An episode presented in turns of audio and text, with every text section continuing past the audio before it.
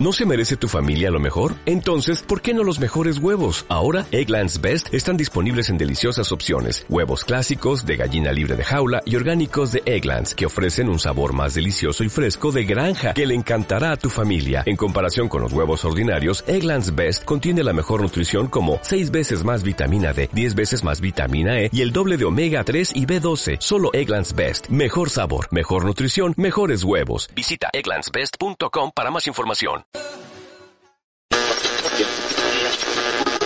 Ibero Radio. Un mundo nuevo es posible.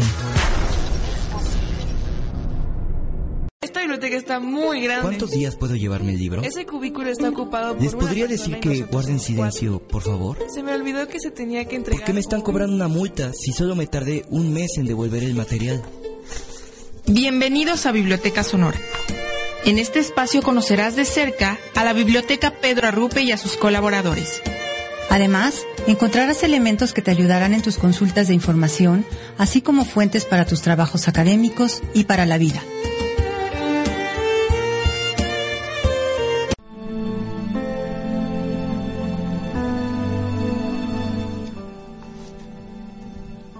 Bienvenidos a Biblioteca Sonora, el programa donde justamente conocerás con mayor profundidad acerca de tus búsquedas de información, acerca también de las estrategias de búsqueda y sabrás más de todos los que integramos la Biblioteca Interactiva Pedro Arrupe. Mi nombre es Marijo Soto, Enlace Académico de Humanidades, y me da muchísimo gusto estar con todos ustedes este miércoles nuevamente, otro miércoles más, a las nueve, casi en punto de la mañana, nueve con cinco. Y bueno, pues es un miércoles todavía con un poquito de frío, pero ya más caluroso, va saliendo el sol, y pues qué gusto estar con ustedes, toda la comunidad universitaria. Y como cada miércoles me da muchísimo placer, alegría, felicidad presentar a la maestra Rosalba Moreno que está aquí junto a mí. ¿Qué tal? ¿Cómo estás? Buenos días, Rosalba. Buenos días, Majo. Buenos días, comunidad universitaria. Bienvenidos a Biblioteca Sonora. Hola, buenos días, comunidad. Buenos días, Majo. Buenos días, Rosalba. Sí, buenos días, Ramón. Me faltó presentarlo, obviamente iba a ser después de Rosalba. Él es nuestro enlace académico también de ciencias sociales y pues justamente como cada miércoles estamos aquí integrando los tres, el día de hoy vamos a hablar sobre el análisis bibliográfico, sobre los procesos técnicos que tenemos en la biblioteca y bueno, pues para comenzar este ya nuestro programa nos vamos a ir con nuestra primera sección que es novedades desde la VIPA. Así que vámonos con nuestra sección.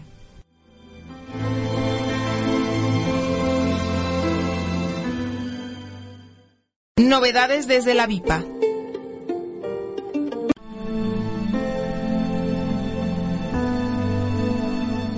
Esta semana seguimos impartiendo los talleres de duelo por parte de la maestra Lucero Herrera y de María José y mío de radio y cine, este, mm, cine y arte los viernes a las 11 de la mañana.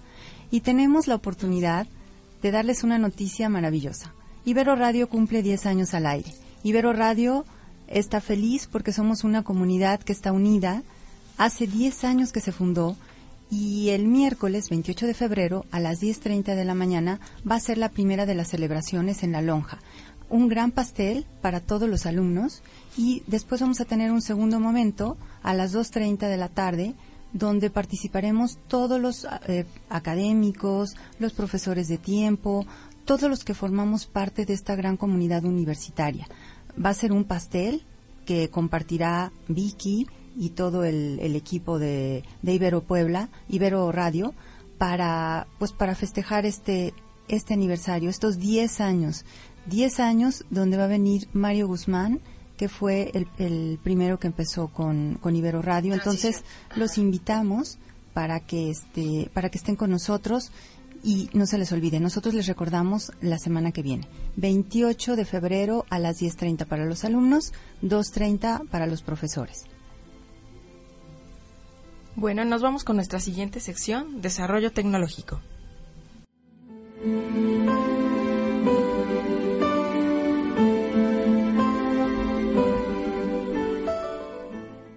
Información tecnológica.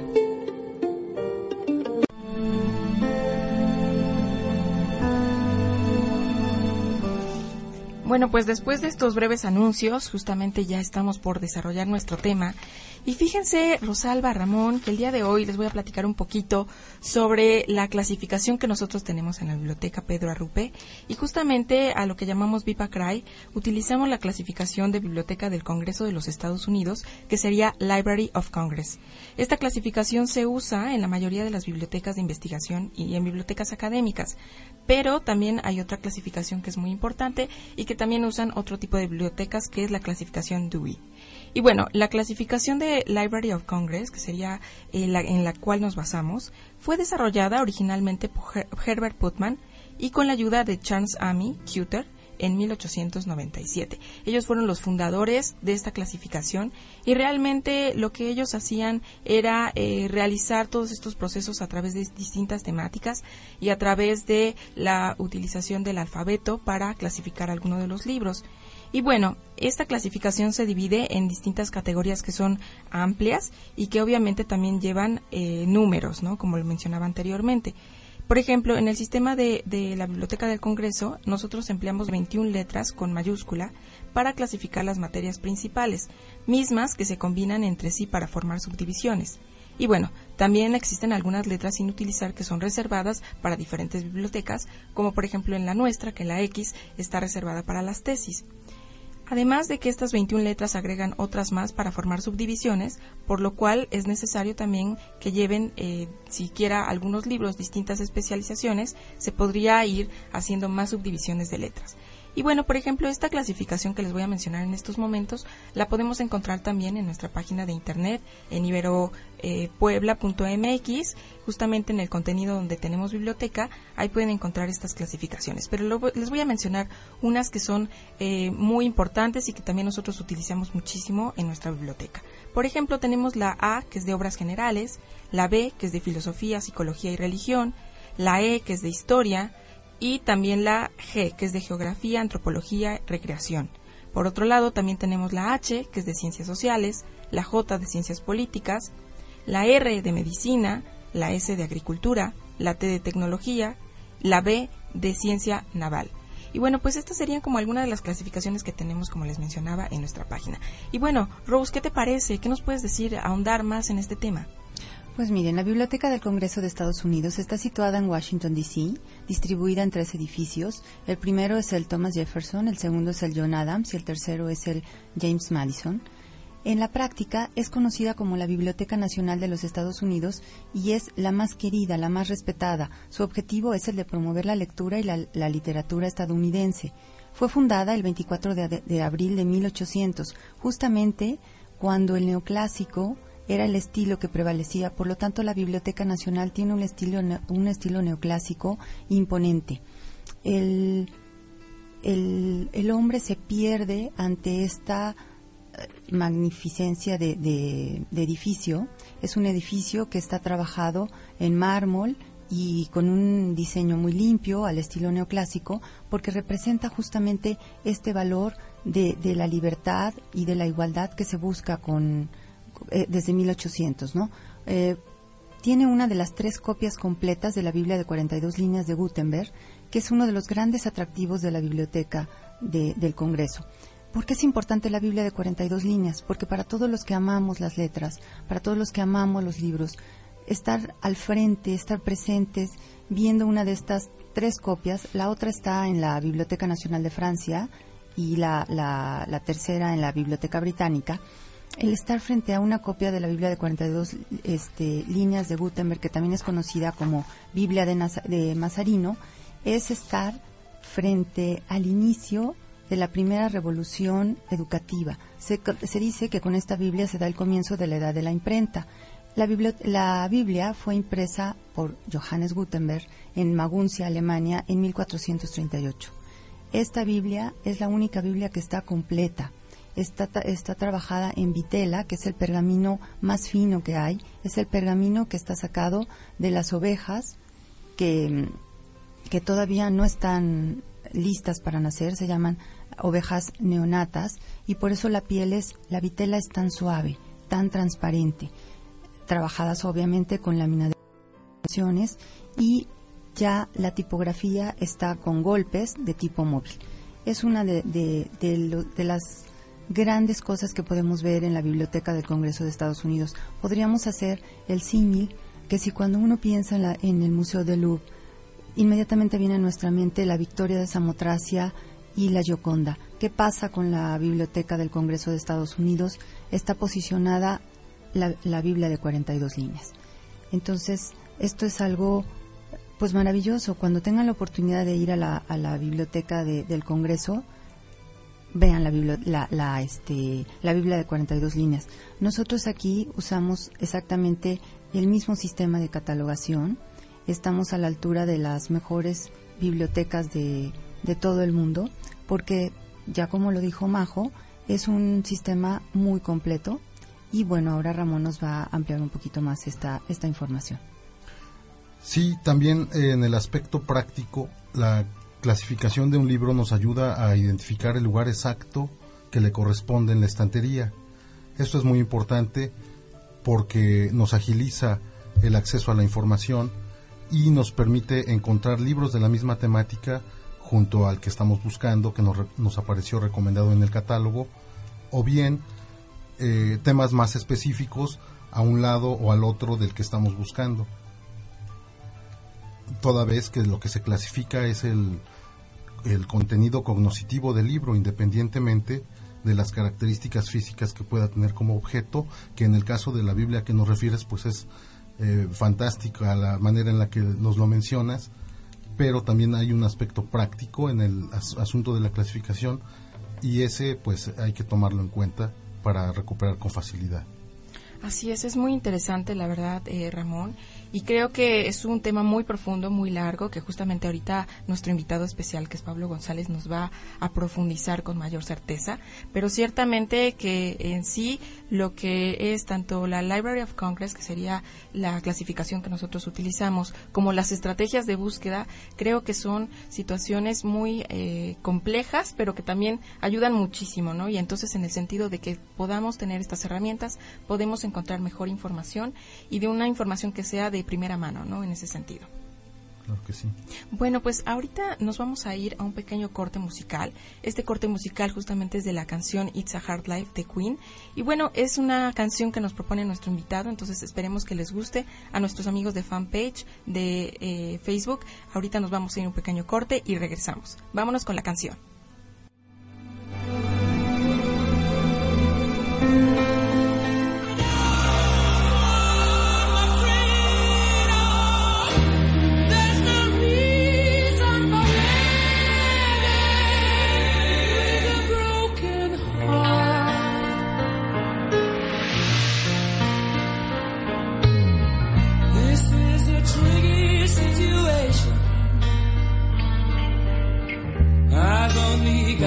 Myself to blame. It's just a simple fact of life. It can happen to anyone.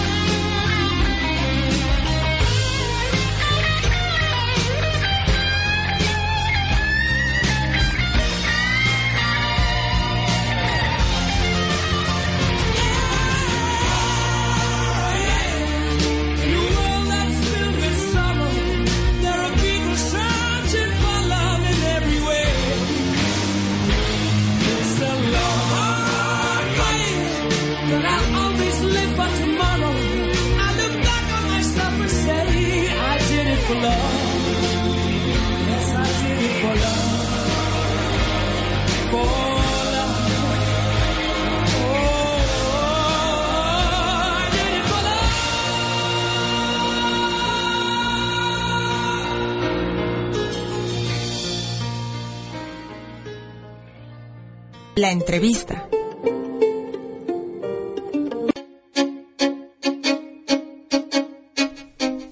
Estamos transmitiendo desde Ibero Radio. Saludos a todos nuestros compañeros de la biblioteca, a Moni, a Cata, a Aldo, a Mine, a Lirio, a Rafa, a Jazz, a Mauricio, a Javier Sánchez, a al maestro Noé, a doña Jenny, a la maestra Cristina, a Naomi y a todos los que nos están escuchando, a, a Roberto Alonso. No sé si alguno de nuestros compañeros tenga otro Tengan- saludo. ¿Tienen algunos saludos de alguien más?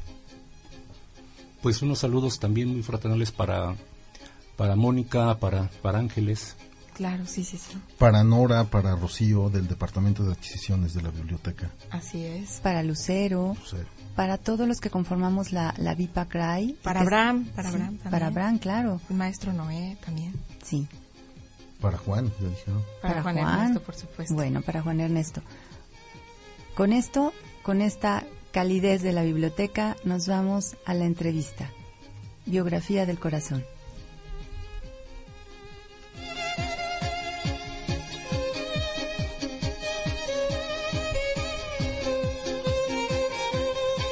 González es un incansable analista bibliográfico.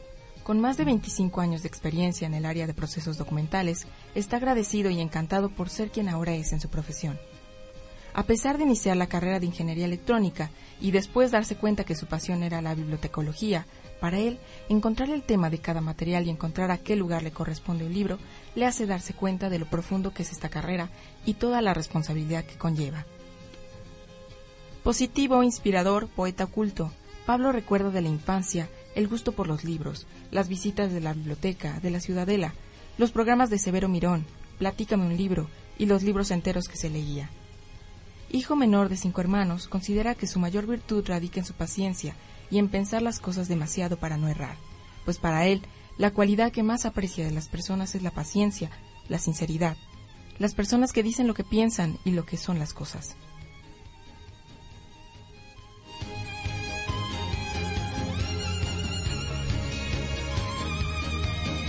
Lo que le molesta de la gente a Pablo es la impaciencia, la hipocresía y la violencia que es amenazante.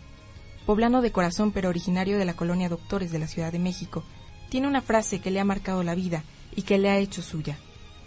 El que no conoce su historia está condenado a repetirla.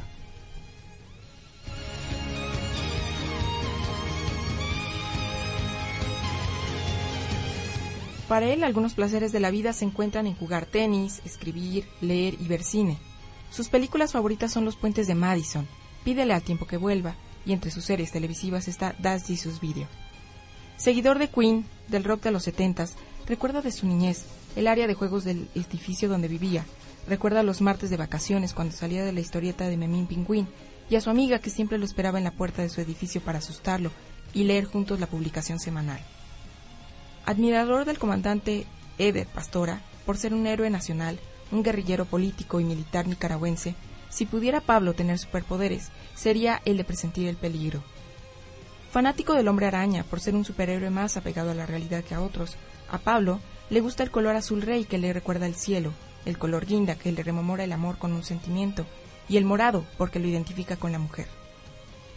Sus comidas favoritas son el espagueti las enchiladas, su bebida favorita es la cerveza. Se levanta por las mañanas con una taza de café que incluso le dura todo el día. Entre sus libros favoritos está la Divina Comedia, con un pasaje que dice así. Tan honesta parece y tan hermosa, mi casta Beatriz cuando saluda, que la lengua temblando queda muda y la vista mirarla apenas osa.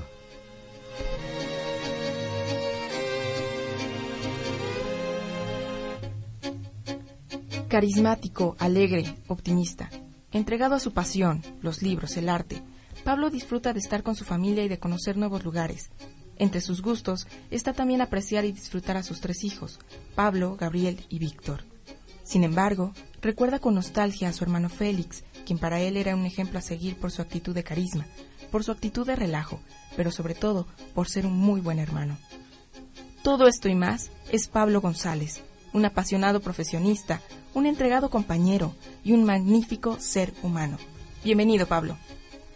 Pues muy buenos días aquí en Ibero Radio. Muchas gracias por la invitación. Realmente me siento muy halagado por tan bonita reseña.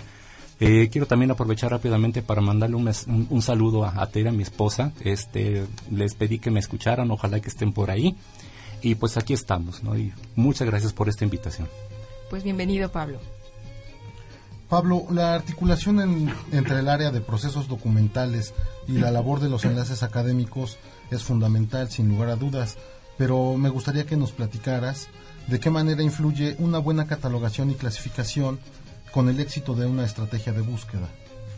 Pues mira, eh, como tú dices, no es una vinculación muy estrecha, no solamente es este el área de catalogación como en la que yo estoy, que es procesos técnicos, también ustedes como como enlaces académicos también eh, tienen ustedes una responsabilidad muy grande porque nosotros lo que hacemos en, en el departamento pues es darle ese matiz para que eh, agarremos nosotros los, los elementos más importantes de cada obra y los llenemos y que llenemos con estos registros bibliográficos. Con ello nosotros lo que facilitamos para el usuario es que ellos lleguen a la obra, obtengan una búsqueda exitosa y que, claro, que si algo está mal escrito, mm, resulta a menos resultados de los esperados. Entonces, no solamente es una responsabilidad, sino también es un compromiso. Eh, realmente nuestro, nuestro trabajo tiene mucho que ver con lo que ustedes hacen como, como enlaces y eh, no solamente la descripción de cada material, sino también hay elementos importantes como son los puntos de acceso. Los puntos de acceso son elementos que no vienen dentro, dentro del libro como manera de escribirse, sino realmente los elementos más vitales para poder recuperar. Estos son el autor o los autores y en el caso de que ya son más de tres autores es el título. El siguiente, eh, el, siguiente elemento de acceso son los temas. Eh, y el siguiente la clasificación. Como ya habían ustedes dicho eh, eh, hace unos momentos acerca de la clasificación, la clasificación eh, en general sirve para agrupar. Ya sea que nosotros agrupemos por colores, por tamaños, eh, inclusive este, como, como nosotros queramos. Pero ya en una clasificación bibliográfica lo que hacemos es agru- agrupar por temas y a su vez cada, cada, cada tema por autor y por, por año. Entonces, esto lo que hace eh, para, para una biblioteca es el ordenamiento de sus materiales, eh, no solamente por, por los tipos de materiales, sino también por las colecciones, ya que no solamente son eh, libros de nuestro acervo general, sino también tenemos unas áreas como es la de consulta, también tenemos la hemeroteca, y la hemeroteca pues eh, en su mayoría son muestras de, de telas, y esto no solamente permite al usuario saber qué tanto tenemos de este material, sino también el tocar, el sentir. Así es, ¿no? Muy bien, Pablo. Y yo, por ejemplo, tengo una pregunta. En el caso, por ejemplo, de que tengamos un libro que tenga dos disciplinas, ¿no? Digamos, eh, psicología y urbanismo o psicología ambiental, ¿no? Ay, ¿cómo sería, por ejemplo, ustedes cómo hacen esta clasificación por alguna disciplina con mayor auge de libros, con mayor eh, desempeño, de artículos? O puede ser en este sentido, a lo mejor dependiendo de eh, cuánto esté implícito en el libro. ¿Cómo se, ¿Cómo se hace? ¿Cuál es el criterio, por ejemplo, que ustedes hacen? Pues mira, el, el criterio más marcado de- las, dentro de lo que son las reglas de catalogación es que nosotros tomemos en cuenta en, en estos casos donde hay dos temas y que, y que los dos tengan el mismo peso, se toma el que está en primer lugar.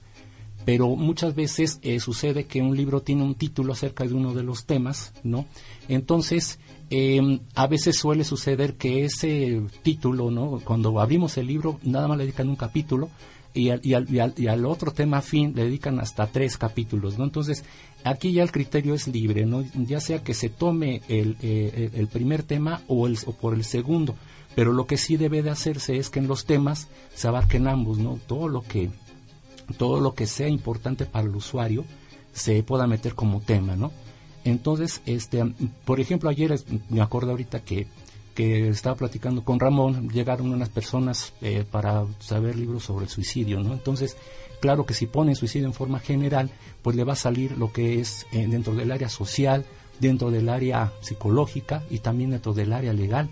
Entonces, por eso el- el- este, este, este trabajo que nosotros hacemos va muy hermanado, me gusta decir esa palabra, no va muy hermanado con el trabajo de los enlaces, porque ah, también así, mientras más específicos seamos nosotros en una descripción, sobre todo en la lección de los temas, les va a ayudar a ellos también a recuperar materiales en una búsqueda cuando se desconoce, como en este caso que acabo de mencionar, que se desconozca un título o el autor. Muy bien, Pablo. A mí me gustaría preguntarte algo más personal. Tienes muchos años en la universidad y cómo ha sido su- eh, tu crecimiento personal desde el punto de vista académico y desde el punto de vista como persona y como miembro de la comunidad. Pues mira, eh, es, es cier- es cierto, ¿no? Ya ahorita ya tengo, eh, el año pasado cumplí 25 años de laborar aquí y la verdad, bueno, dentro de lo que ha sido como miembro de esta comunidad universitaria, ha sido algo muy grande, ¿no? Algo maravilloso, ¿no? Porque ser parte, ¿no? Del, del desarrollo académico, ¿no? Entonces, eh, en cuanto a en cuanto a los materiales, pues es la, la transición, ¿no? De, de, de varios tipos de materiales, por ejemplo, del libro, de pasar de la de esta parte impresa a pasar a esta parte electrónica y también nos tocó también una, una un momento también transitorio, ¿no? Por ejemplo, a mí me tocó eh, cuando fui contratado estar en el área de audiovisuales y estamos viendo ahí la transición del beta al VHS. Y a su vez, pues claro que me tocó también esta transición del VHS al DVD. Y ahora también, pues actualmente estamos ahora con, con lo que es el, el, el, los eh, medios audiovisuales, ¿no? Que ahora pues ya los videos se bajan por el Netflix y tantas cosas, ¿no? Como estas, ¿no? Entonces, como biblioteca, como bibliotecario, nosotros tenemos esta responsabilidad de ser abiertos a estos cambios. Y, y, y no solamente también aprender, sino también promover y también en esto de promover, también eh, estar eh, de mano a mano con el usuario para guiarlo, porque realmente pues ahora que se están usando to- todos esos medios electrónicos, como es también el, Internet, enseñarlos ¿no? a hacer una búsqueda exhaustiva dentro de lo general, llegar a lo particular y, saber también distinguir de lo que de lo que es eh, digamos ya unas búsquedas que son serias no Eh, y de las que no lo son no realmente donde realmente lo que se rescata pues no tiene ningún ningún valor académico no entonces yo creo que es una labor conjunta Muy bien, Pablo, muchas gracias. Bueno, no sé si tengan alguna otra pregunta, Ramón. Sí, a mí me gustaría subrayar esta importancia que tienen los descriptores temáticos porque son los que nos ayudan a recuperar de manera específica la información. Estos descriptores pueden contener delimitaciones de carácter geográfico, eh, eh, cronológico o semántico incluso, que ayudan a recuperar información en forma precisa, no solamente en los libros, sino en los artículos de las revistas especializadas, porque si la etiqueta eh, correspondiente al tema es específica, nos ayudan a ahorrar tiempo en, eh, en, en el proceso de investigación. Así es, Ramón. Y bueno, pues es un tema tan amplio, tan grande, que vamos a tener también otra invitada que justamente también está en procesos técnicos, que nos va también a continuar desarrollando próximamente nuestros siguientes capítulos y podcasts que tenemos también de nuestro programa Biblioteca Sonora. Y bueno, pues el tiempo se ha hecho agua, ya son 9.35 de la mañana. Pues muchísimas gracias, Pablo, gracias por estar aquí, gracias por compartir tu tiempo, tu vida, eh, toda tu, tu enseñanza que nos dejas. Muchas gracias, Pablo. Pues muchas gracias a ustedes y finalmente quiero pedirles algo a todos nuestros usuarios, a todos nuestros radioescuchas y veroescuchas. Disfruten de una lectura, no importa el medio. Así es. Muchísimas Muchas gracias, gracias, Pablo. Pablo. Muchísimas gracias, Ramón. Gracias. Gracias. Majo, gracias Rosalba, Pablo, auditorio, buenos días. Y muchísimas gracias, Rosalba. Muchas gracias, Ibero Puebla. Quiero terminar con una frase de Gabriel García Márquez en El amor en los tiempos del cólera que dice, lo único que me duele de morir es que no sea de amor. Nos vemos la próxima semana en... Nos Vid- estamos, nos estamos viendo, justamente nada más mencionar que nos pueden seguir viendo a través de Facebook Live y también estamos con nuestro podcast en Mixcloud y también estamos con nuestro podcast en iBox, justamente de Biblioteca Sonora. Muchísimas gracias a Tania que está en los controles, que nos está apoyando, muchas gracias, y Juan Carlos que nos está apoyando justamente con la cámara web. Esto fue Biblioteca, Sonora.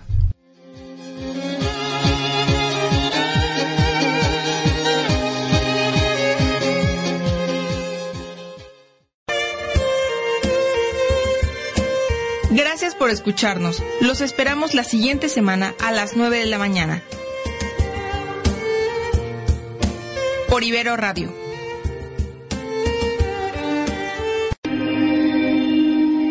De pan se alimenta el cuerpo y el corazón de buena música.